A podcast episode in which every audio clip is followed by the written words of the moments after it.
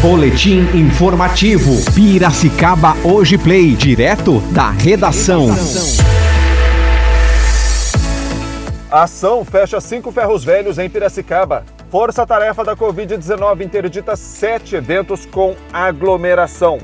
Brasil vence Paraguai pelas eliminatórias da Copa do Mundo. Quarta-feira, 9 de junho de 2021. Eu sou André Tiafu e esse é o Boletim Informativo Piracicaba Hoje. Uma ação conjunta envolvendo a Guarda Civil, Secretaria de Finanças da Prefeitura, SEMAI, Polícias Militar e Civil e CPFL fiscalizou ontem 31 ferros velhos. O objetivo foi combater a receptação de materiais roubados como fios, metais, cobre, ferro, aço e arame.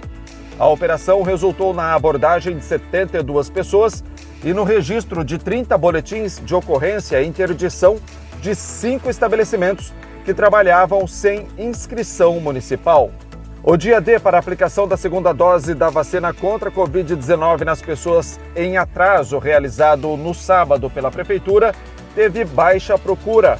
A Secretaria Municipal de Saúde disponibilizou a dose de reforço para os mais de 2 mil pessoas que estão além do prazo para recebê-la em duas unidades do município, mas apenas 42 pessoas compareceram. A Força Tarefa Municipal da Covid-19 interditou sete eventos com aglomeração de pessoas entre os dias 3 e 6 de junho. Nesse período foram realizadas 47 inspeções em diversos estabelecimentos, entre bares, restaurantes, lanchonetes e festas clandestinas.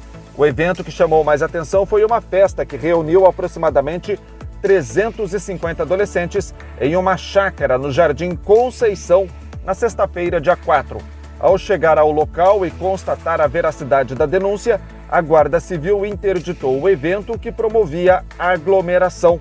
Na sequência, os organizadores da festa foram notificados e a proprietária do imóvel será autuada. Os trabalhadores informais e inscritos no Cadastro Único para Programas Sociais do Governo Federal, nascidos em junho, podem sacar a partir desta quarta-feira a segunda parcela do auxílio emergencial 2021. O dinheiro havia sido depositado nas contas poupança digitais da Caixa Econômica Federal no dia 22 de maio. A seleção brasileira voltou a derrotar o Paraguai fora de casa após 35 anos. Nesta terça-feira, os comandados de Tite superaram os anfitriões por 2 a 0 no estádio Defensores del Chaco, na capital paraguaia, Assunção, pela oitava rodada das eliminatórias da Copa do Mundo do Catar em 2022. O Brasil foi a 18 pontos em seis partidas, seis pontos à frente da vice-líder Argentina. Amanhã desta quarta-feira começa com sol em Piracicaba e região, mas as nuvens aumentam e pode chover no decorrer do período.